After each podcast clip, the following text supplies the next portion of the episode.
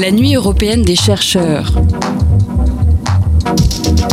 Une émission spéciale proposée par le pôle sciences de Radio Campus Paris.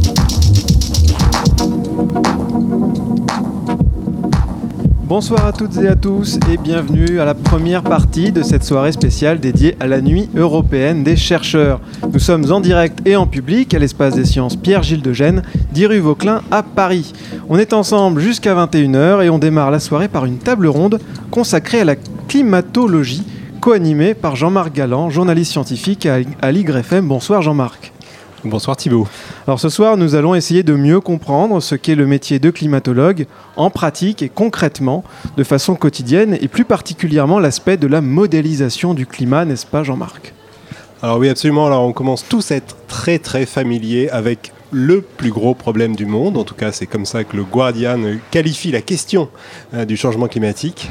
Cette prise de conscience du problème, eh ben, on la doit euh, notamment à des modèles de simulation du climat ces modèles, ils, jouent un rôle capital, évidemment.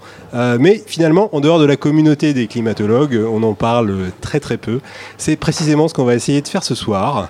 On va s'intéresser de près à ces outils qui nous donnent ces fourchettes de température, d'évolution des températures. Et on va se demander comment les climatologues fabriquent ces modèles, comment ils fonctionnent, comment ils les nourrissent, comment ils les valident, bref, comment les climatologues vivent et cohabitent avec ces outils-là.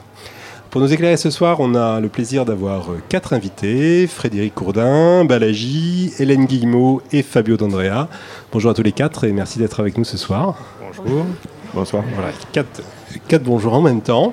Euh, Frédéric Courdin, vous êtes euh, chercheur au CNRS, vous êtes physicien du climat. Vous coordonnez le développement d'un des, du grand modèle français de prédiction du climat de, de l'Institut Pierre-Simon Laplace.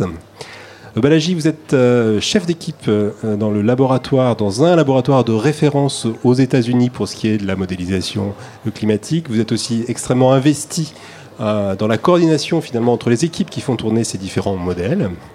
et vous êtes en sabbatique à Paris pour quelques mois, encore pour quelques jours, c'est ça? C'est ça, oui. Fabio D'Andrea, vous êtes chercheur au CNRS, vous êtes physicien du climat aussi, vous êtes venu en voisin, vous travaillez à l'école normale supérieure. Euh, dans le laboratoire de météorologie dynamique. Et enfin, euh, Hélène Guillemot. Hélène Guillemot, vous êtes chercheuse au CNRS, au Centre Coéré. Vous êtes sociologue et historienne des sciences. Euh, votre objet de recherche, alors c'est pas le climat vraiment, c'est pas les modèles de simulation climatique non plus.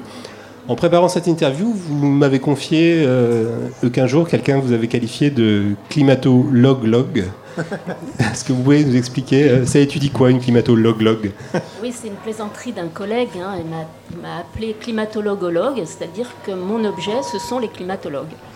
En quelque sorte, plus exactement, je travaille sur les pratiques de modélisation euh, des climatologues, la manière dont on modélise le climat et les rapports entre la modélisation du climat et les questions d'expertise et de politique.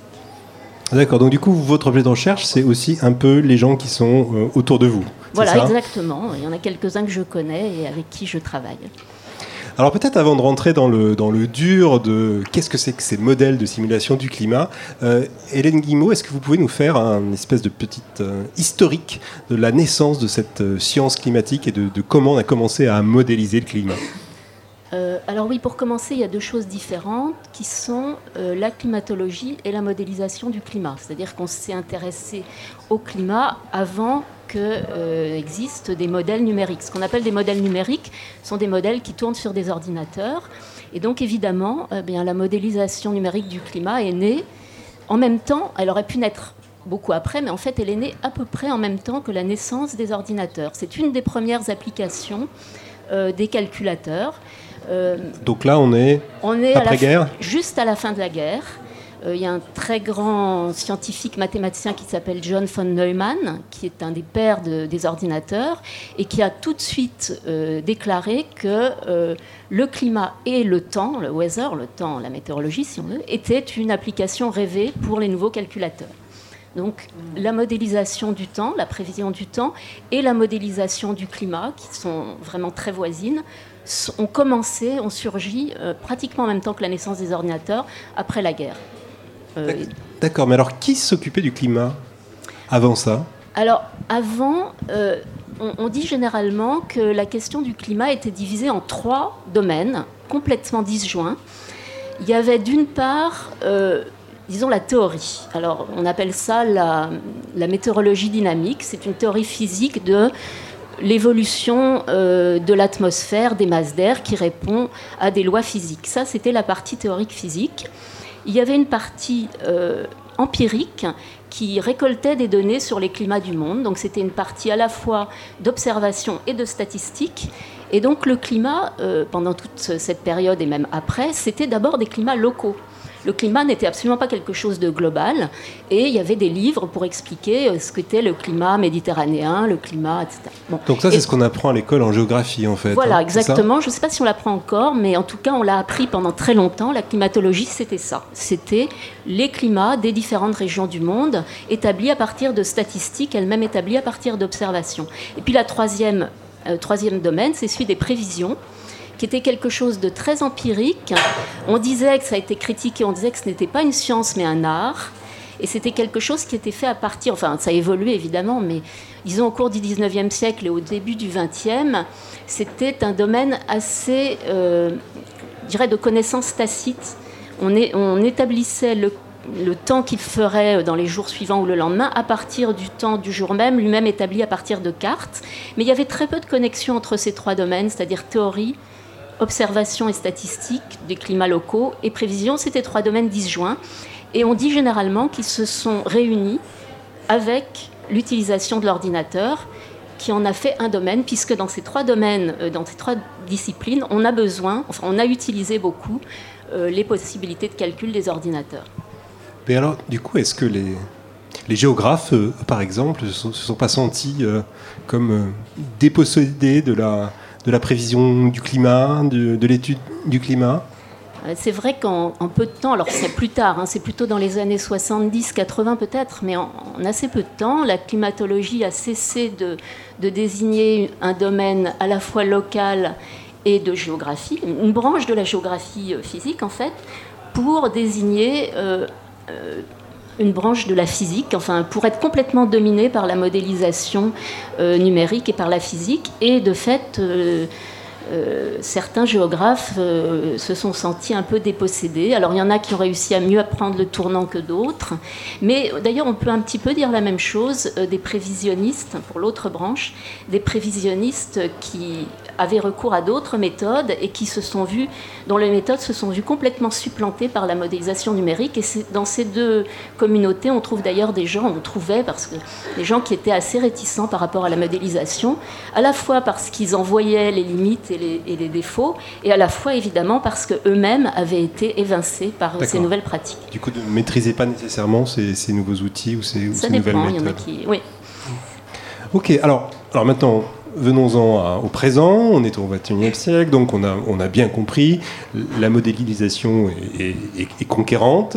Euh, comment est organisée, comment fonctionne cette, communauté des climatologues à laquelle vous appartenez tous les trois?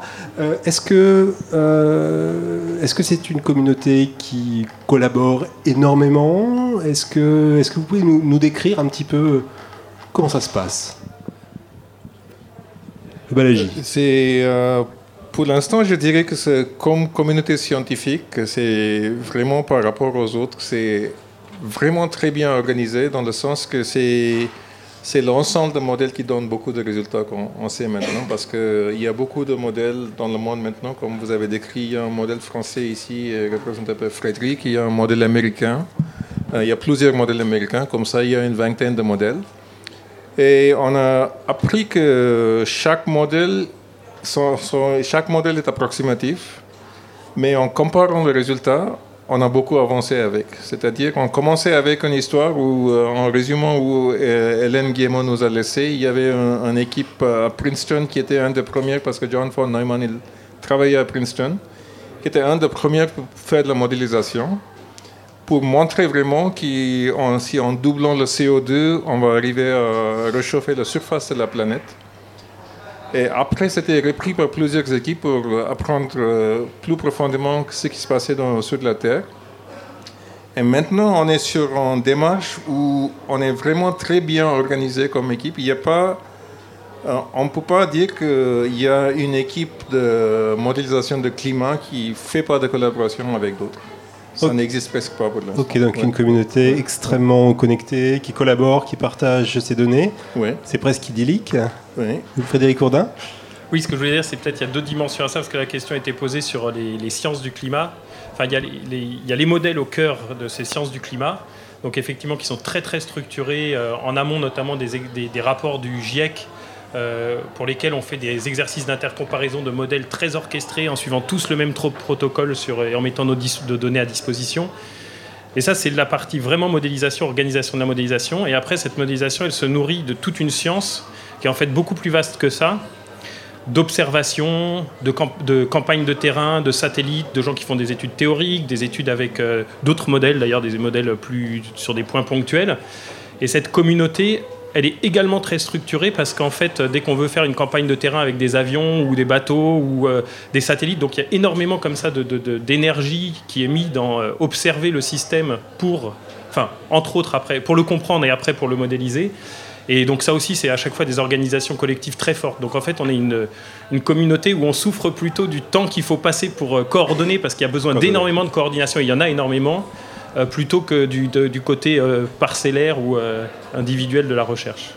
Oui, Fabio D'Andrea. Oui, c'est vrai. Et d'ailleurs, je, je, voudrais faire une hypothèse. Qu'une hypothèse, j'ai l'impression que notre communauté est si organisée du fait du changement climatique on s'est trouvé avec une.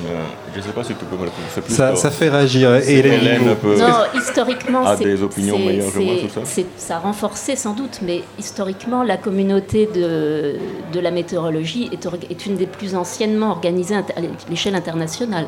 Euh, il y a eu, euh, évidemment, vous connaissez tous l'Organisation météorologique mondiale qui a été créée euh, au début des années 50 ou à la fin des années 40, mais elle-même succédait à l'Organisation météorologique internationale qui avait été créée euh, en 1880, je crois, enfin j'ai un trou de mémoire, parce que tout simplement, il faut coordonner c'est ça? Oui, c'est ça. Ouais, parce qu'il faut coordonner, pour faire de la météorologie, il faut coordonner euh, des observations sur toute la Terre. On ne peut pas faire de la météorologie à, juste à un pays. Donc, si vous voulez, c'est une des communautés qui est le plus anciennement internationale et coordonnée. Donc, le, le, climatique a probablement renforcé ça. Oui, oui, en fait, tu m'as euh, interrompu, j'allais ajouter et la prévision météo. Mais. ok, donc vous êtes d'accord, en fait. Oui, je suis tout à fait d'accord. Et c'est une situation très spéciale dans la communauté scientifique, en fait, euh, qui nous caractérise euh, étrangement. Et voilà, c'est tout. Mais alors, est-ce que ça veut dire qu'il n'y a, pas de, qu'il a pas de compétition entre les climatologues? Oui, tout à Allez, fait. parlez vrai. donc, ces expériences qui sont organisées, c'est aussi une, sorte de concurrence. C'est-à-dire, on essaie chacun d'arriver euh, à une avance avant les autres. Ouais. Donc, c'est, mais c'est la concurrence normale dans la science. chacun essaie de publier quelque chose avant d'autres, même, même des collègues, même des collègues qui sont très proches. Mais c'est quand même c'est, c'est quand même c'est bien organisé. D'accord, le, le système, comme disait Frédéric, c'est c'est connu d'être tellement. Chaque chose, est, euh, il y a des connexions entre tout. Hein. donc euh, il faut vraiment avoir une démarche euh, très collective. On ne peut pas vraiment faire. Oui, Frédéric Rodin, vous vouliez rajouter oui? On peut peut-être juste rajouter qu'avec cette coordination, justement, les 20 grands groupes de modélisation sur la planète qui participent à ces exercices, comme ils, travaillent, ils participent avec exactement les mêmes modèles et on met nos résultats de modèles à la disposition de toute la communauté, accessibles gratuitement et, enfin, directement. Du coup, euh, la compétition, elle est vraiment jugée par toute la communauté. Donc, euh, on, est, on est vraiment en concurrence euh, assez forte en fait entre les groupes de modélisation. Mais collégial quand même. Mais très collégial. Alors, vous avez beaucoup parlé de. On a beaucoup évoqué le terme de modèle jusqu'à aujourd'hui, jusqu'à maintenant. Est-ce que vous pourriez, peut-être pour ceux qui ne savent pas ce que c'est exactement un modèle et de comprendre l'enjeu que ça représente par rapport aux études empiriques, ou aux données, aux expériences, qu'est-ce que c'est un modèle? D'où ça naît? Et, En fait, c'est une entité mathématique, informatique? Alors c'est un, peu tout ça à la fois quand on parle. Alors d'abord modèle, ça, a beaucoup de signification dans les différents domaines de la science. Donc nous, quand on parle de modèle, parce que ça peut être juste un modèle mathématique qui représente un processus particulier, enfin un, phénomène particulier. Nous, quand on parle de modèle aujourd'hui, c'est des modèles euh, qui sont un mélange de mathématiques, d'informatique, de, de, compréhension physique. Donc c'est des, donc d'abord c'est des modèles qui vont représenter en bloc ce dont on parle ici tout le climat de la planète, donc c'est des modèles qu'on dit globaux. au cœur de ces modèles, il y a des équations bien connues de la mécanique des fluides. Donc typiquement, c'est presque les mêmes qu'il y aurait pour faire un écoulement autour d'une voiture, par exemple. Donc on a des équations de la mécanique des fluides, et puis on fait ce qu'on appelle des maillages. On découpe toute l'atmosphère, on la découpe en morceaux, et à chaque morceau, on va calculer la température, le vent. Donc ça, c'est le cœur de ces modèles. Donc ça, c'est la partie qui, qui, permet de calculer la, première euh, composante dont parlait Hélène au début sur les, mouvements des masses d'air. Donc ça, c'est vraiment le cœur de ces modèles météo. Mais en fait, on voit bien, donc avec ça, on, on représente, euh, donc on découpe l'atmosphère en morceaux, mais ces morceaux, ils font par exemple 100 km de côté. Voilà. et ça permet de représenter les grandes dépressions qui bougent à la surface du globe, les vents d'est, les alizés dans les tropiques, des choses comme ça, la, grande, la circulation de l'atmosphère. Mais à l'intérieur de chacun de ces, cubes ou de, ces, ce qu'on appelle des mailles, en fait, on voit bien qu'il y a énormément de processus parce qu'il là-dedans, il va y avoir des centaines de nuages, il va y avoir des collines, il va y avoir des forêts, il va y avoir et tout ça, c'est fondamental pour le climat. Donc en fait, à l'intérieur de ce modèle un peu, euh, de ce cadre un peu dans lequel il y a les équations de la mécanique des fluides, on a plein de sous-modèles qui vont représenter de façon plus ou moins approchée, plus ou moins basée sur des théories, mais certaines fois c'est plus euh, idéaliser en fait chacun de ces processus. Et on essaye d'en mettre le plus possible, de mettre tous ceux dont on pense que c'est important. Je peux prendre un exemple, deux exemples par exemple, les, nuages, donc s'il y en a devant les yeux des centaines de nuages sur 100 km, et nous on va faire un modèle, on va essayer de faire une représentation d'un nuage moyen à partir d'équations, et on mettra ça pour représenter tous les nuages. Ou alors, quand on regarde euh, les surfaces euh, des continents, par exemple, il y a de l'évaporation qui est très importante, c'est la source d'eau pour l'atmosphère sur les continents.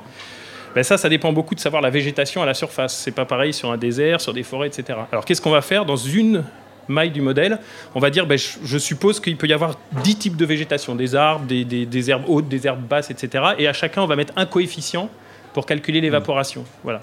Donc ça, c'est vraiment cette idée des paramétrisations. Donc c'est des modèles qui deviennent très complexes, dans lesquels on peut avoir de la chimie et, et plein de choses. Voilà, c'est ces modèles complexes dont on parle. Oui, Fabio Andrea. Pardon. Et oui, je voulais remarquer une chose. Donc, euh, Frédéric a très bien décrit ce qui est un GCM, on l'appelle le Global Climate Model, le modèle global du climat. Mais modèle veut dire beaucoup de choses, comme il l'a dit au début. Un modèle peut être aussi une autre chose, c'est une, euh, euh, un framework mathématique qui ne sert pas pour reproduire les réalités de manière la plus réaliste possible, mais qui au contraire essaie de la simplifier pour rendre les calculs simples et pour analyser un processus physique spécifique.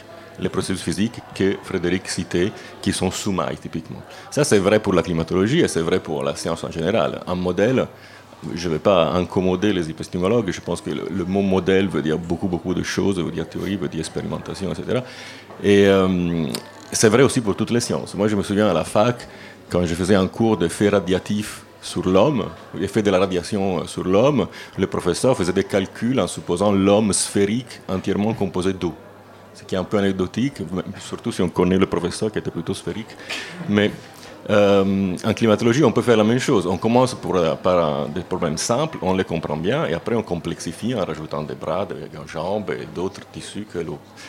Et en climatologie, on fait par exemple un modèle dans une boîte carrée d'un nuage ou sinon, on fait des planètes qui sont entièrement composées d'océans, sans continent. Excusez-moi, mais ça a l'air très ludique euh, comme ça de faire des, des, planètes. Mais à quoi ça sert? Pourquoi vous faites ça? Si c'est pas pour prédire l'évolution du climat Ça sert à deux choses, principalement.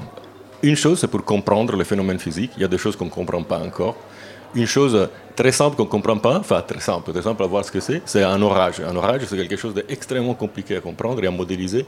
Donc écrire la théorie mathématique qui décrit un orage est quelque chose de très complexe. Mais ce n'est pas seulement pour euh, le plaisir de savoir, c'est aussi parce que tous ces phénomènes-là, comme l'expliquait Frédéric Ourdin, doivent rentrer dans les gros modèles réalistes globaux du climat. Ils doivent être représentés d'une manière ou d'une autre. Et donc on doit apprendre à les connaître et à connaître leur effet collectif, par exemple. On peut faire un modèle d'un nuage, mais après, dans le grand modèle global, on va devoir représenter l'effet collectif de centaines de nuages. D'accord, donc vous travaillez tous les trois sur, sur ces modèles, mais pas de la même façon, j'ai bien compris. Frédéric, Ourdin et Balaji, vous êtes plus sur le modèle global le plus complexe possible pour, pour prédire l'évolution du climat, alors que vous, Fabio D'Andrea, vous décortiquez le modèle, euh, vous en prenez des petits bouts pour essayer de comprendre. Comme, vous le dites, je suis plus ludique. plus ludique. Des, modèles simplifiés et théoriques.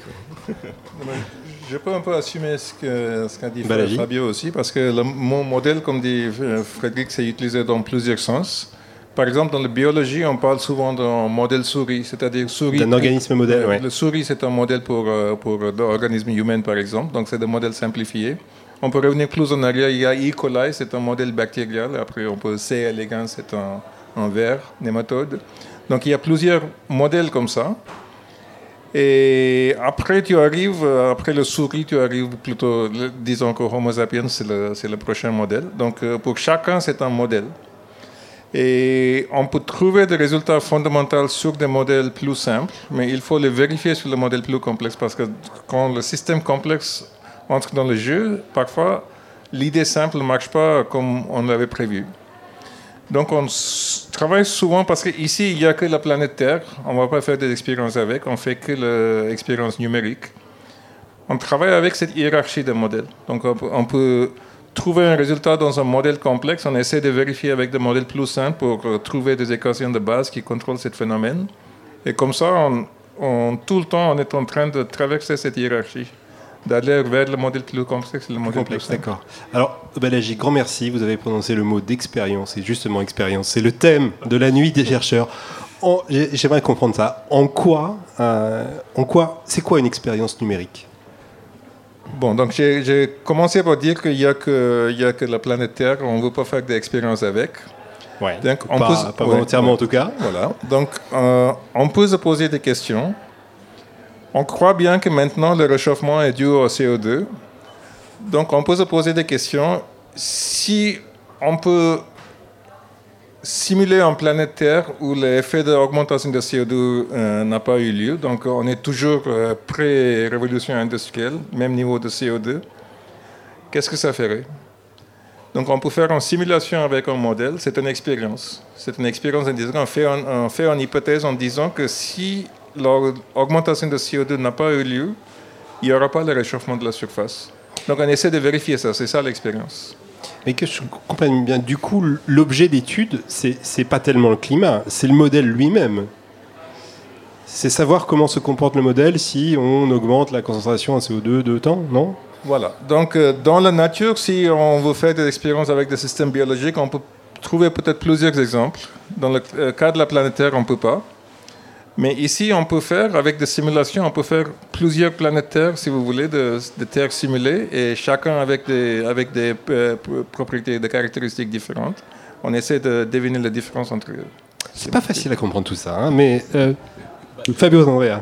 Je ne veux pas prendre la place des collègues euh, épistémologues qui devraient plutôt répondre à cette question, mais est-ce que un modèle est une théorie ou est une expérience Alors ça, je pense, moi, j'en discutais quand j'étais étudiant de physique déjà, et je pense qu'on en discute encore. Je ne sais pas s'il y a eu des avancements. Peut-être tu veux prendre le relais euh, Au nom des épistémologues, Hélène bah, D'abord, je ne suis pas vraiment épistémologue, mais enfin bon.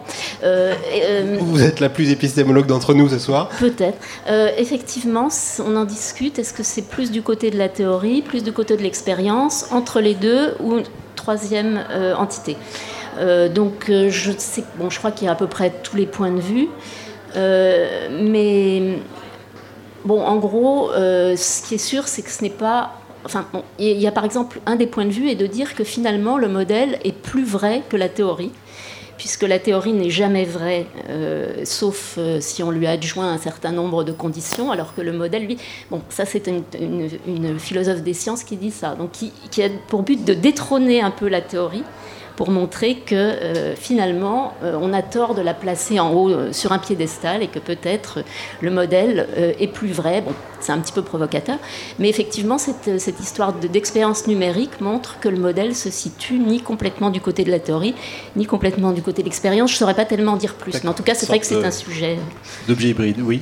Frédéric Courdin, sur cette moi, je suis pas modèle et théorie. Mais je vais, je vais parler de ce que j'essaye de dire à mes étudiants dans mes cours sur la modélisation. Intro sur la modélisation, c'est euh, voilà, dans en physique, c'est quelque chose de fondamental. Le, modèle, c'est quelque chose qui va expliquer une expérience. Et pour ça, on, va, on, va, on, élabore des théories, et après on essaie de, mettre, de trouver des équations mathématiques qui vont relier deux grandeurs, et après on fait des expériences où on fait varier les conditions pour vérifier qu'on a bien compris et que l'équation mathématique qu'on a déduite d'une compréhension du phénomène reproduit les variations d'expérience qu'on a fait. Et dans ce qu'on fait nous, la seule solution, le système est tellement complexe, Fabio disait déjà pour un orage tout seul, c'est tellement complexe, mais pour le climat dans son ensemble, avec tout ce dont j'ai parlé, c'est encore plus complexe qu'il y a personne ne peut prétendre euh, vérifier une théorie par des équations en faisant des calculs sur le papier, etc. Donc la seule façon de vérifier ces choses-là, en fait, c'est de faire on, croit qu'on a compris quelque chose et on le teste en faisant des, ce qu'on appelle des expériences de sensibilité où on va changer quelque chose dans le modèle de façon générale, pas forcément le CO2, mais euh, je pas, la façon de représenter la surface des continents par exemple, et on va voir ce que ça fait. Et là, on aura peut-être compris, ben, Fabio par exemple d'Andrea a travaillé sur le rôle des couplages entre la surface et l'atmosphère pour expliquer la canicule de, les, canicules qu'on a eues en 2003. Typiquement, on va prendre un modèle et on va voir si la surface se comportait différemment. Alors je le fais dans le modèle, je ne peux pas le faire autrement. Est-ce que on représenterait mieux ou moins bien la canicule? Et du coup, on comprend quelque chose grâce à ça sur les mécanismes physiques qui, sont, euh, qui expliquent la canicule de 2003. C'est vraiment euh, l'utilisation qu'on fait des modèles. Alors, je me permets de dire à toutes les personnes qui sont présentes dans le public que si vous avez des questions ou vous voulez avoir des détails, des, comment dire, des simplifications ou des, des, remarques à faire, n'hésitez pas en fin d'émission. On peut prévoir quelques minutes pour que vous puissiez, avec un micro, réagir à ce qui a été dit euh, durant la table ronde. On vous prévient tout de suite parce qu'il faut quand même un peu de temps pour imaginer des questions sur ces sujets-là. Euh, alors, on est monté très très haut conceptuellement entre le modèle, la théorie. Est-ce que c'est un être hybride? J'aimerais qu'on redescende de deux crans, voire de trois crans. Euh, j'aimerais que vous nous parliez de, votre quotidien de modélisateur. Euh, qu'est-ce que vous faites? C'est quoi une journée type de travail pour vous trois? Qui veut commencer? Balaji, tous les regards se retournent vers vous. été choisi. Donc, euh, le modèle que, les modèles qu'on utilise maintenant sont, euh, ils sont de complexité dans plusieurs sens. Il y a la complexité de tous les systèmes qu'on essaie de simuler. Ils sont aussi complexes parce que c'est des modèles qui sont tellement gros maintenant que ça tourne sur euh, des supercalculateurs. C'est pas sur ton portable à la maison que ça va tourner un modèle de climat maintenant. Donc il y a des modèles simples, oui, mais le, le modèle, la circulation générale, c'est normalement c'est très complexe. Et ces machines-là, ces bêtes, ces grands bêtes, euh, eux aussi, ils sont un peu. Euh, il y a beaucoup de soucis parce que c'est c'est pas facile souvent de tourner le modèle. Donc souvent le quotidien, on a conçu une expérience et de le mettre en place sur le supercalculateur, ça prend un effort d'une équipe entière. Donc c'est pas c'est pas une seule personne qui le fait. Donc le travail de quotidien, ça dépend des gens parce que maintenant on travaille dans les grandes équipes. Il y a des spécialistes dans plusieurs domaines de la science. Il y a des gens qui font l'atmosphère, des gens qui font le système de la Terre, la, végétation, l'écosystème, l'océan, etc. Il y a des gens qui font l'informatique. Mais donc, euh, ça dépend à qui tu parles. Hein. Donc, euh, ça dépend de qui tu parles. Qu'est-ce que tu, vous faites quotidiennement? Ça, ça dépend où, où on est dans, dans, le, dans ce domaine-là. Donc, chacun fait une chose différente. Mais monter une grande expérience comme les études comparatives quand on a parlé où tous les modèles du monde ils essaient de faire la même expérience ensemble. En même temps, oui. C'est une démarche de plusieurs années de préparation d'un modèle, de faire tourner le modèle, de faire sortir les données et faire la comparaison et l'analyse après. Donc le quotidien, souvent, oui, c'est on est un peu perdu dans les détails, on ne voit pas vraiment ce qu'on fait. Donc euh, c'est bien d'avoir une chose comme ça pour réfléchir un peu pour nous-mêmes, qu'on fait partie d'un truc. Euh, Qui, ok, qui veut partager son quotidien? Moi? Fabio D'Andrea. Ben, en tant que théoricien, j'ai une vie légèrement différente, mais juste légèrement. C'est une belle question qu'on ne nous pose jamais. Et que je pense que les gens se demandent qu'est-ce qu'on fait toute la journée. C'est une bonne question en fait. Et, donc la réponse La réponse est que le quotidien est très différent de euh, créer des idées euh, scientifiques. On, va au bureau, on parle avec des étudiants, on répond aux mails, on s'occupe de l'administration, on s'occupe de, on lit les articles des autres. Donc l'activité quotidienne est très variée. Et, après, euh, il y a donc on est pris par le quotidien, par les, par les tâches euh, un, peu, un peu, bêtes, Vous voulez dire que comme les vrais gens, vous prenez des cafés Tout à fait, d'accord. c'est ça. Vous envoyez des mails Et pourtant, il y a derrière la tête, il y a toujours ce truc qui, nous, qui nous démange quand on se rase le matin, quand on prend nos douches. De, et qu'est-ce qui s'appelle l'idée? L'idée, avoir une idée. Avoir une idée, c'est quelque chose de, de magique, de rare et, de, de, comme ça, d'indescriptible. je ne sais pas comment ça vient. Et à ce moment-là, on s'excite, donc il y a des moments émotifs très forts, on se met à travailler, après ça devient très ennuyeux parce qu'on doit écrire des codes sur l'ordinateur, on doit, on doit programmer, on doit... Et euh, voilà, tout ça est noyé, mélangé, et, la science avance par, euh, comme ça, par erreur, par, par engueulade, par ennui, par, par, par poésie, par, comme, comme, tout, comme tout le reste de l'activité humaine. C'est pas un processus linéaire alors, ah et régulier. Frédéric je peux peut-être rajouter juste très vite. C'est, je pense que Fagu a très bien décrit euh, un gros morceau de l'activité des chercheurs qui, couvre, je pense, pas beaucoup de disciplines. En fait, il y a, d'autres disciplines où c'est comme ça. Et je pense qu'une spécificité de notre discipline, et en particulier de la, construction de ces grands modèles de climat, c'est, ça, ça rejoint ce qu'on avait dit tout à l'heure, c'est que c'est des organisations humaines très complexes, en fait. C'est-à-dire qu'on travaille à des centaines pendant des années sur un objet, un objectif chacun sur des morceaux, sur la végétation, les nuages, etc. Et donc il y a énormément en fait de travail de coordination, d'organisation. En fait, il y a beaucoup beaucoup de dimensions organisation. Le, gros intérêt, c'est qu'on travaille pas tout seul dans son coin, et la contrepartie, c'est qu'on est très souvent en réunion. Euh, moi personnellement, en tout cas. il faut imaginer en fait pour pour le public les supercalculateurs que vous, que vous évoquez, c'est en fait des grandes salles remplies d'ordinateurs à laquelle vous vous connectez avec votre propre ordinateur et quand vous dites vous faites tourner les modèles, c'est que vous lancez des calculs. Et alors ça peut prendre des, des, heures, des jours, des semaines euh, pour avoir les résultats en fait. ça, vous êtes beaucoup dans l'attente aussi de savoir qu'est-ce que vont vous donner vos calculs.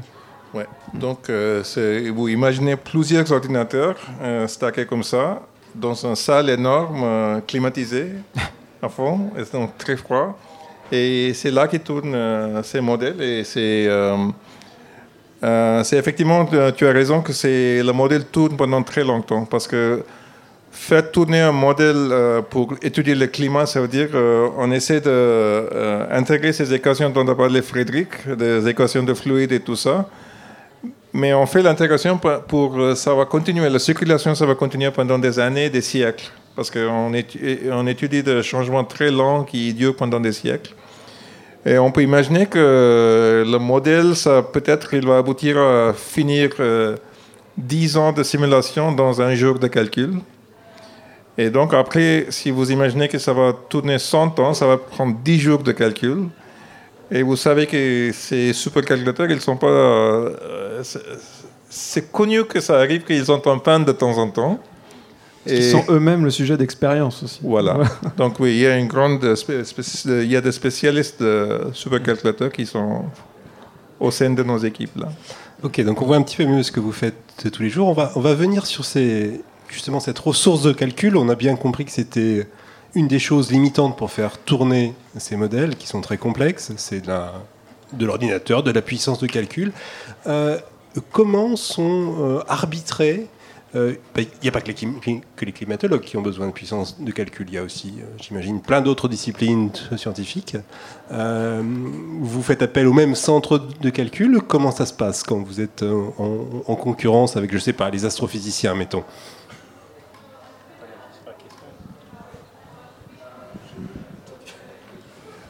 Oui, c'est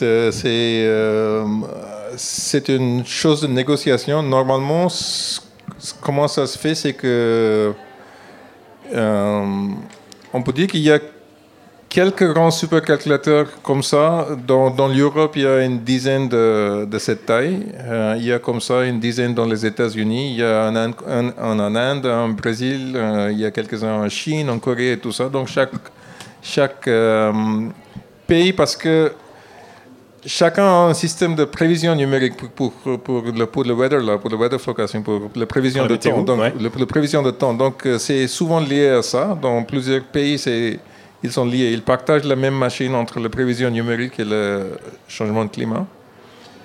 Et il y a des autres. Euh, et ces machines c'est un processus de débat pour avoir le financement, et après pour acheter la machine, après pour faire tourner la machine, garder pour quelques années, après renouveler la machine. Donc cette, technologie continue à évoluer aussi. Alors j'ai une question un petit peu bébête, mais vu que vous travaillez sur le plus grand problème du monde, euh, est-ce que, est que ça veut dire qu'en termes d'accès aux, ressources informatiques, vous êtes devenu un peu prioritaire?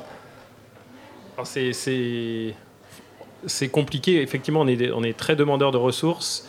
Et nous, par exemple, euh, dans le, centre de climat parisien, euh, on, on, calcule sur des ordinateurs de centre de recherche classiques, soit du CNRS, soit du CEA. Et donc là, effectivement, on est en concurrence avec d'autres communautés, donc c'est des négociations très compliquées. Donc là, par exemple, dans un an, on doit commencer le prochain, le, prochain euh, ensemble de simulations pour du changement climatique euh, orchestré à l'échelle internationale. Et aujourd'hui, on n'a pas, on n'a pas encore une garantie des ressources de calcul, donc c'est effectivement là aussi beaucoup, beaucoup d'énergie passée euh, à négocier avec les instances supérieures en montant assez vite en fait au niveau des ministères, pas loin des ministères, sur avoir nos ressources de calcul. Et bon, bah, suivant, enfin, et après je pense que c'est effectivement c'est des moyens très importants et donc il y a une complexité à ce niveau-là euh, dans tous les centres qui prend une forme différente suivant qu'on est proche d'un centre de prévision du temps qui lui va faire la priorité sur la prévision du temps ou effectivement à côté d'astrophysiciens qui eux voudront faire des modèles de galaxies et euh, diront oui bah, vos histoires de climat c'est le problème le plus important du monde mais il y en a d'autres aussi quoi. Oui, s'il y a des ministres à l'écoute, euh, pas passer le message. C'est bien sûr le problème le plus important du monde. Ok. Euh, Hélène, Hélène Guillemot sur ces histoires d'accès à leurs ressources informatiques, parce que derrière, on, imagine assez bien que finalement, ça, c'est des choix, des choix politiques. Euh, est-ce que c'est des choses que vous, que vous regardez, que vous suivez? Euh, Là, non, j'avoue que j'ai regardé un petit peu ça au cours de l'histoire pour euh, le cas de la communauté française, mais depuis quelque temps, je ne suis pas forcément très au courant. J'ai regardé depuis le début de la modélisation du climat en France, qui a commencé au début des années 70 où effectivement il y avait à l'époque très très peu de ressources. Alors évidemment les ordinateurs n'étaient pas ce qu'ils sont aujourd'hui, mais euh, la France avait extrêmement peu de ressources et euh, je me souviens, il me semble qu'à un moment le modèle tournait la nuit uniquement, euh, alors dans des conditions assez, assez rocambolesques. Mais bon, ces, choses-là ont changé. Je crois que ce qui est, important de savoir aussi, c'est qu'il me semble, vous me corrigez si je me trompe, que ces, gros ordinateurs changent tous les 5 ou 10 ans, même, euh, même moins, c'est-à-dire ça dépend. Donc c'est à chaque fois, il faut re-adopter euh, en quelque sorte les modèles au, nouveau type euh, d'ordinateur. Enfin, je dis ça avec mes mots qui sont certainement pas très. Donc c'est aussi, ça fait partie aussi de la tâche de ces équipes de à la fois d'obtenir un renouvellement et d'adapter le modèle pour qu'il tourne sur un nouvel ordinateur qui sera différent. Et il y a différentes variétés, mais là vraiment.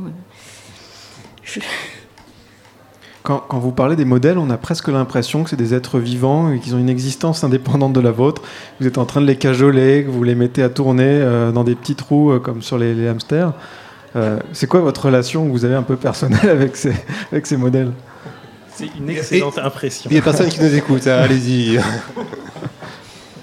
Oui, je pense qu'il y a quelque chose comme ça, c'est-à-dire que ça fait partie, il y, a, une espèce d'excitation avec ces modèles en fait de il y a un côté un peu. Euh, bah, c'est une expérience du monde qu'on gère, enfin, avec laquelle on peut jouer, euh, voilà, et, il marche pas. Il faut effectivement les, faire en sorte qu'il marche. Il faut être au chevet du modèle. Euh, subitement, subitement, le modèle est dans ce qu'on appelle des.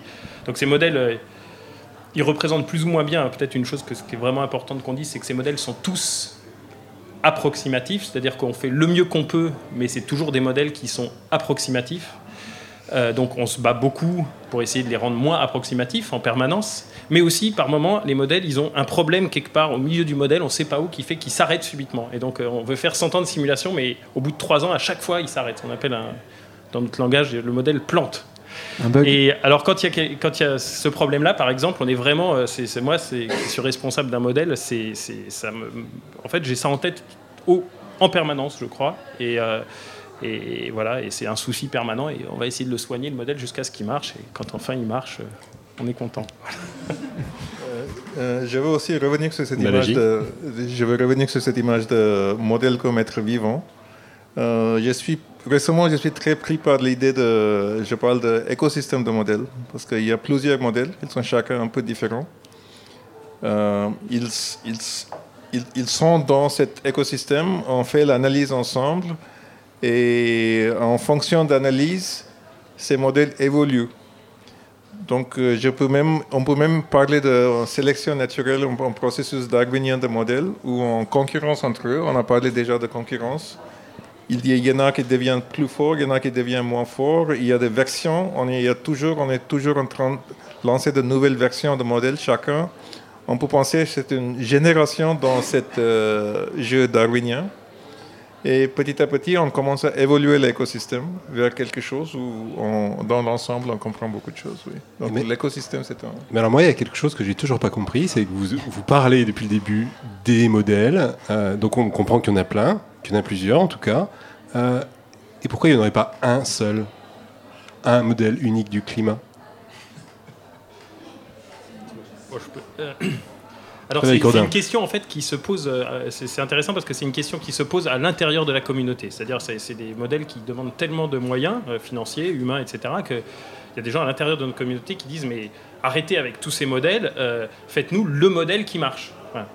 Et ce qu'il faut comprendre derrière ça, c'est que la, complexité de ce système est telle et les, zones d'ombre sont telles dans les, enfin il y a des processus qu'on connaît encore mal quand on met les orages dans le modèle, on essaye de faire l'effet moyen de plein d'orages à l'intérieur d'une maille du modèle, comme j'expliquais. Mais en fait, chacun des orages déjà n'est pas bien connu. Donc on fait ce qu'on peut. On travaille euh, beaucoup pour ça, le mieux qu'on peut. Mais au bout du compte, il y a dans beaucoup de parties du modèle, il y a des fortes incertitudes sur même comment représenter les phénomènes. Et donc, il y a différentes approches. Et si on essaie de sélectionner aujourd'hui le meilleur modèle, on va terminer avec un modèle qui sera peut-être le meilleur à un moment donné, mais où on aura on risque de passer complètement à côté des nouveaux développements, de, des, véritables euh, améliorations du modèle. Et donc c'est bon, c'est là, ça rejoint euh, pas mal l'histoire de l'image de l'écosystème d'ailleurs, mais il y a vraiment cette idée que, vu les incertitudes, y compris les incertitudes, parce que dire le meilleur modèle, ce serait celui qui se rapproche le plus des observations. Et même le système climatique n'est pas parfaitement observé. Donc tout ça, il y a, il y a différentes. Euh, on parle de, d'incertitudes sur les observations, d'incertitudes structurelles des modèles, c'est-à-dire des choses dans le modèle qui font qu'il y a des défauts systématiques de tel modèle, ou même des défauts systématiques qu'on retrouve dans tous les modèles. Et donc, peut-être dans, dans 100 ans, euh, quand on aura tout compris, qu'on aura des calculateurs infiniment puissants, on pourra aboutir euh, à, au modèle. Mais vraiment, en ce moment, on s'en rend compte, en fait, dans notre science, on n'explique peut-être pas pourquoi de plus en plus, mais c'est très important de préserver cette diversité des modèles. Et en fait, il en faut des dizaines pour pouvoir explorer, justement, un peu comme on fait en statistique, ces erreurs qui viennent du modèle en fait. Donc c'est essentiel en fait de garder la diversité des modèles dans la, dans la communauté. Alors, quelle est la place de l'expérience euh, sur le terrain, des mesures par rapport à ces modèles qui sont complètement in silico? Euh, oui, là vous avez des représentants de, vous n'avez pas des représentants de la communauté des expérimentateurs ou des, des, gens qui vont sur le terrain faire les mesures. Tous les trois, en fait, je ne sais pas toi Balaji, mais euh, Frédéric et moi, on ne part pas trop sur le terrain, ce n'est pas notre travail. On y va parce que ça nous fait plaisir, de fois on s'encruise dans les missions des autres, moi j'essaye de le faire autant possible. Mais effectivement, c'est des communautés euh, séparées. Mais les données sont nécessaires. Et en fait, les données, la communauté de données est, aussi organisée que la communauté des, euh, des, modélisateurs. Vous devez penser que, encore pour grâce à la météo, à la prévision météorologique, il y a une organisation mondiale qui est étonnamment complexe qui recueillit tous les jours, plusieurs fois par jour, une, une masse de données énorme qui sont toutes renvoyées, je pense à Genève, à WMO, qui après dispatche sur les différents centres de prévision météorologique euh, du monde. Et c'est des données qui viennent de bateaux, de ballons, de satellites, de radars, de lidars, de lasers, de tout ce que vous pouvez imaginer. Et, euh, toute cette information, tous les jours, quatre fois par jour, est renvoyée à Genève et distribuée par le centre météo. Après, ces données doivent être retraités derrière pour les rendre euh, masticables par les modèles. Euh, et, donc il y a tout euh, un, un, champ de recherche qui s'appelle l'assimilation des données, qui a comme but le fait d'extraire le maximum d'informations qu'on peut de ces mesures, et après de préparer la meilleure estimation de l'état de l'atmosphère et du climat actuel maintenant. Et ce travail-là est aussi compliqué que, voire des fois plus compliqué que prévoir le temps et que simuler le climat. Estimer le temps d'aujourd'hui est parfois plus compliqué que prévoir celui de demain. Bon, alors ça c'est un autre point que j'aimerais bien qu'on éclaire, parce que depuis le début on parle de modèles de climat, mais on parle de modèles de météo aussi.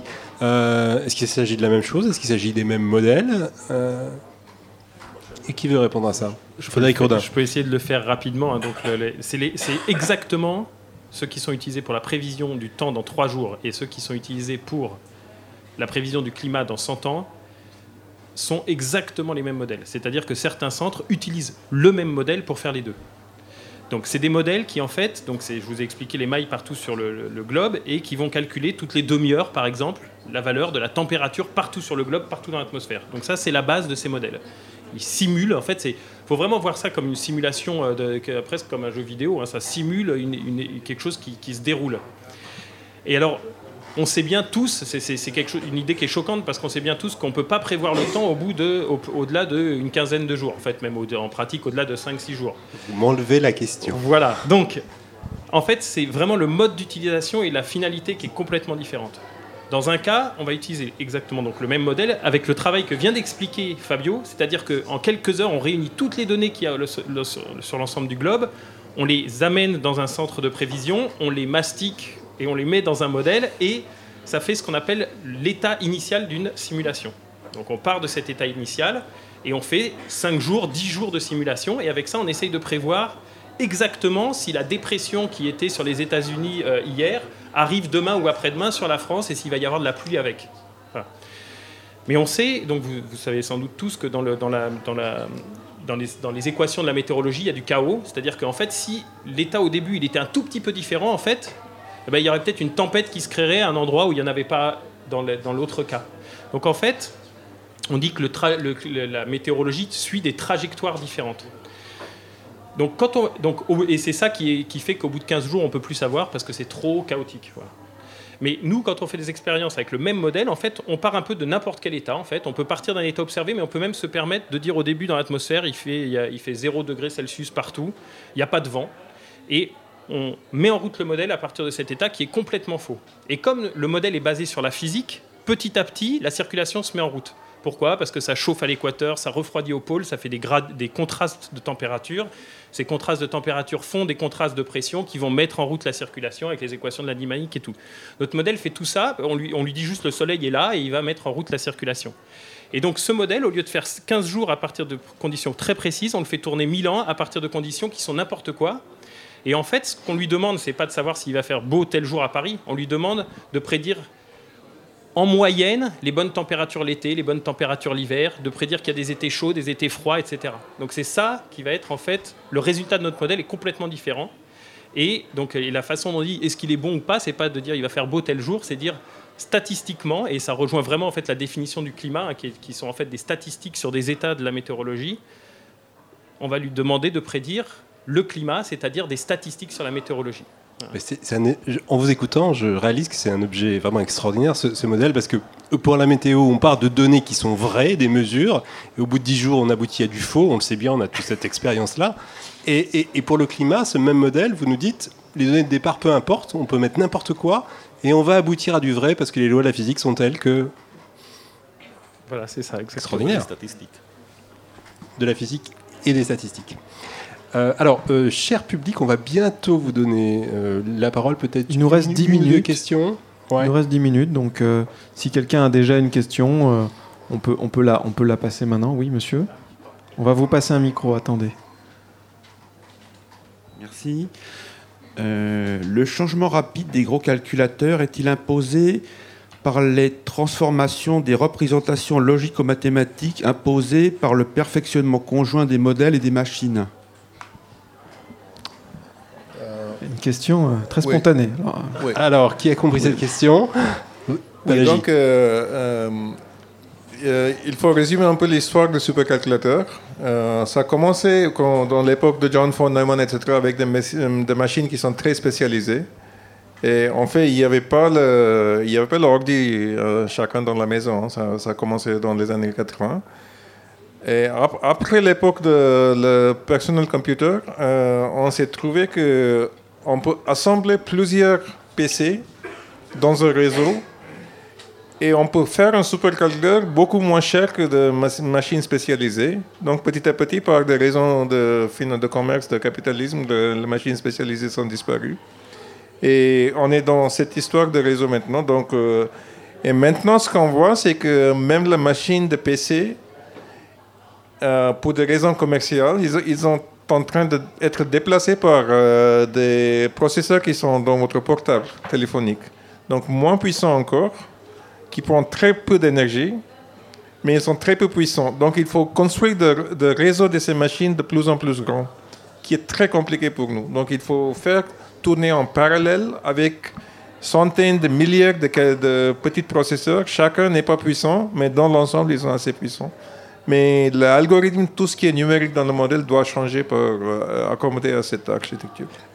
Alors, ce que vous évoquez, ça m'évoque l'informatique partagée, en fait, où, il y a un certain nombre de disciplines scientifiques euh, qui euh, font appel aux ressources informatiques, mais alors du coup, de tout un chacun, de, particuliers, d'ordinateurs. Vous pouvez mettre votre ordinateur à travailler sur un problème de, biologie, par exemple. Est-ce qu'il y a des choses similaires en météo, j'allais dire, en climatologie?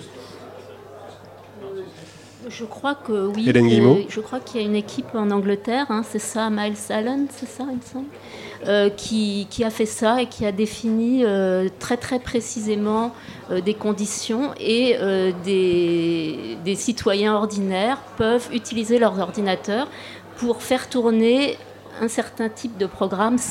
Et bon, j'en sais pas tellement plus. Je sais oui, non, mais. Frédéric Audin Non, non, non. Oui, si, c'est ça l'idée.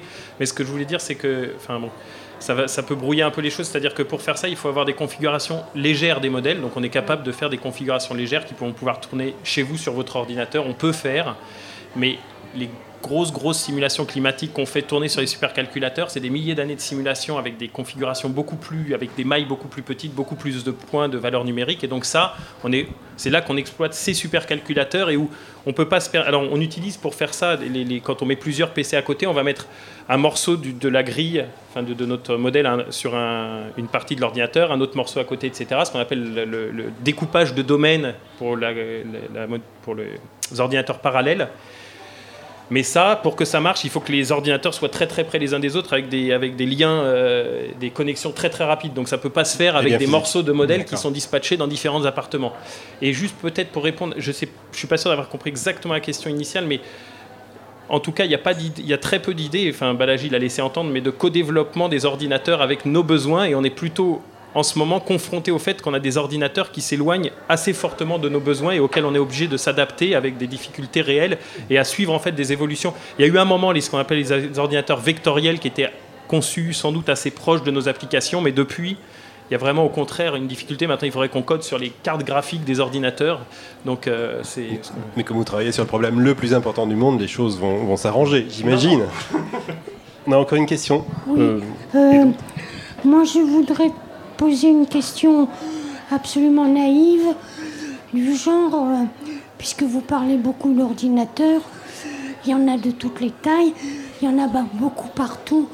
Et moi, j'aimerais bien savoir, euh, quantitativement, à la surface du monde, le rapport entre la quantité, alors je ne sais pas en quelle unité faudrait le mesurer, donc la quantité d'ordinateurs utilisée par les climatologues comparée à celle utilisée par les financiers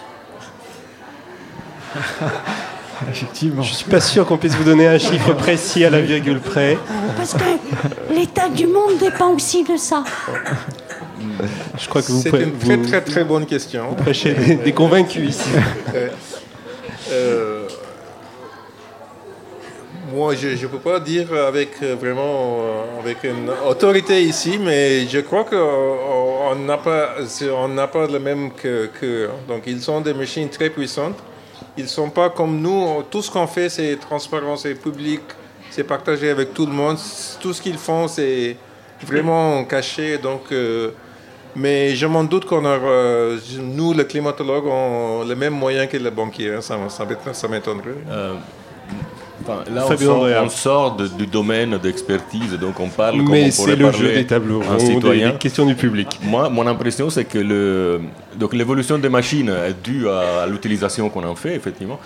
Mon impression, c'est que les utilisateurs de pointe maintenant, qui déterminent le fait qu'on travaille sur des ordinateurs qui sont surtout des cartes graphiques, sont les, les jeux vidéo, qui déterminent un peu le développement technologique. Pour ce qui regarde la, le stockage de données, qui est aussi très important pour nous, c'est surtout le marketing qui, fait la, qui, qui, utilise beaucoup de données et qui font d'ailleurs de la recherche euh, très avancée sur l'utilisation des, grandes masses de données. Euh, je ne sais pas la finance. J'ai l'impression qu'ils ont, ils ont fait des calculs énormément très très compliqués, mais c'est juste une impression qui ne repose sur rien. Mais si, ils, ont des, ils, ont des, modèles aussi hein, qui sont, ils sont pas complexes comme le modèle de climat, mais ils ont des modèles et euh, j'avoue que aussi ils, ils ont il y a tout un métier qui s'appelle des quants, c'est-à-dire que les gens qui travaillent avec les mathématiques, euh, dans la parlance des finances, ça s'appelle des quants, des gens qui font les études quantitatives. C'est sûr que je ne parle pas d'ordinateur, mais niveau humain, euh, on a un très gros manque de mathématiciens et statisticiens parce qu'ils sont partis tous dans le finance. C'est la question que j'allais vous poser. Ça vous a jamais tenté, vous? On a encore une question dans le public. Oui. Alors, euh, j'ai cru comprendre que la, une des finalités principales de votre travail, c'était d'acquérir des données prévisionnelles sur, euh, sur le climat. Et je voulais savoir si vous pensiez que, euh, disons, sensibiliser la population par rapport aux conclusions que vous tirez de vos résultats faisait partie en quelque sorte de votre travail.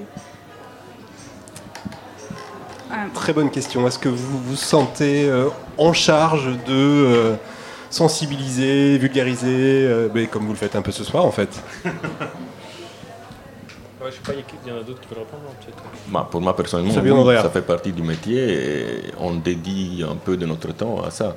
Et d'ailleurs, c'est des activités qui sont valorisées aussi par notre institution, donc il n'y a vraiment aucun problème.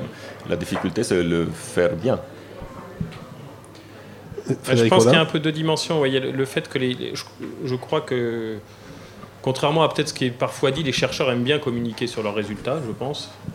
Euh, après, il y a une dimension politique à notre recherche qui fait que ça prend une dimension un peu différente et que donc il y a dans nos laboratoires des, des chercheurs qui sont plus ou moins euh, militants, enfin avec plus ou moins une sensibilité militante sur le fait qu'il faut communiquer. Donc notre communauté a joué le rôle d'alerte sur le changement climatique. Euh, quelque part, on peut se dire qu'après, euh, c'est à la société de se saisir de la question, c'est un point de vue possible. Euh, on peut aussi, il y a des, gens qui sont beaucoup plus investis que ça et qui effectivement, par des actions, par beaucoup d'actions, vont aller plus directement sur la sensibilisation. Je pense que c'est une question assez ouverte. Je sais pas, Hélène, tu as peut-être des, choses... euh, oui, non, effectivement, euh, je pense que ça serait assez intéressant, enfin ça commence à être fait, d'étudier la différence entre, euh, selon les communautés nationales. C'est-à-dire qu'il n'y a pas la même vision du rôle du chercheur relativement politique selon à la fois les cultures des différents pays et la situation politique de ces pays. Par exemple, les Américains qui se sont trouvés dans un contexte d'opposition à la question du climat euh, les chercheurs américains ne sont absolument pas dans la même configuration que euh, des chercheurs français où, disons, le, gouvernement et l'ensemble des institutions non seulement admet, mais euh, prend en charge la question du changement climatique. Donc ça, c'est une chose qu'en sciences sociales, on commence à travailler un petit peu. Et puis aussi les, je dirais, les traditions culturelles du rapport entre sciences et politique qui diffèrent selon selon les pays. Mais enfin bon, c'est. Et après, c'est évidemment une question très individuelle. Le Balaji, est-ce que vous confirmez ça Vu des États-Unis, euh, euh, que font les climatologues pour euh, sensibiliser l'opinion? Est-ce qu'ils participent à ce, à ce mouvement-là ou, ou, pas du tout? Est-ce qu'ils restent dans leur tour d'ivoire comme disait Hélène, c'est une question aux États-Unis, c'est une question très difficile côté politique parce qu'il y a une forte opposition politique à même soulever les questions de climat sur euh, sur euh, niveau global. Et donc oui, donc euh, j'avoue que je trouve qu'on a on a pris un, pas en arrière. Donc c'est mon observation, moi, c'est mon avis, c'est juste c'est quelque chose que je, je sors sur le moment. Que donc, euh, il y a souvent, je vois des gens qui disent que oui, on fait pas de sorte de militantisme dont parle Frédéric parce que dans la communauté, on a besoin de ce qu'on appelle euh, dans la parlance honest broker, c'est-à-dire quelqu'un qui est, qui est respecté par les deux parties dans un dialogue mais en fait, il y a une partie qui est vraiment faux et l'autre qui est vraie. Donc, il n'y a, a, pas vraiment un débat. Donc, euh, pour moi, le rôle de honest broker, ça ne veut rien dire du tout. Mais je vois que c'est ce que je vois Ok, bah écoutez, c'est très agréable tout ça. On discute, mais, mais mine de rien, l'heure tourne et on, on, va arriver à la fin de cette émission. Thibaut Tout à fait, Jean-Marc. Je pense qu'on peut applaudir quand même les participants et les remercier d'avoir participé à la table ronde. Donc, la première partie donc, de cette soirée touche à sa fin. On se retrouve après une pause pour la deuxième partie de la soirée qui va être euh, une émission sur le thème de l'expérimentation au sens plus large. La nuit européenne des chercheurs, en direct sur Radio Campus Paris, jusqu'à 21h.